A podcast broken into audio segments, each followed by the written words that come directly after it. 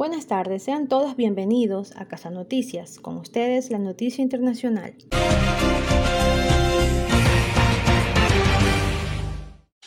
El huracán Aida tuvo más fuerza que el Katrina.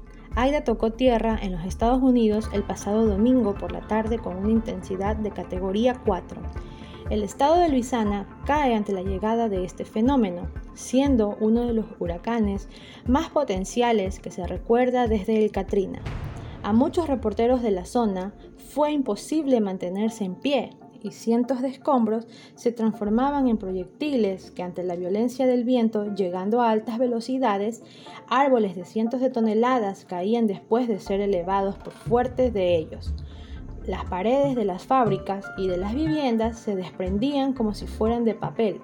El sonido del viento realmente era espeluznante. Este huracán dejó graves daños, además que el número de muertos podría aumentar.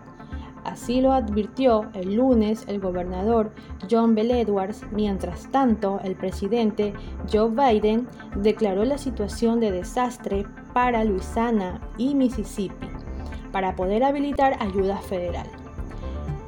Ya más de 5.000 miembros de la Guardia Nacional han sido activados para los refuerzos de búsquedas y rescates de los estados de Luisiana, Mississippi, Alabama y Texas.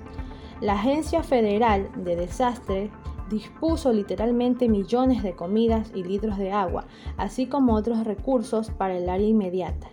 Según los pronósticos, la tormenta se moverá hacia el interior y atravesará a los Estados Unidos hacia el Atlántico. Los científicos han advertido de un aumento de la actividad ciclónica y es que esto se debe a que la superficie del océano se calienta debido al cambio climático, lo que pone en riesgo a las comunidades de todo el mundo. Muchos de los afectados afirman que la llegada de este huracán coincide con el aniversario del devastador huracán Katrina que azotó Nueva Orleans hace 16 años. Informó para ustedes Leti Vélez.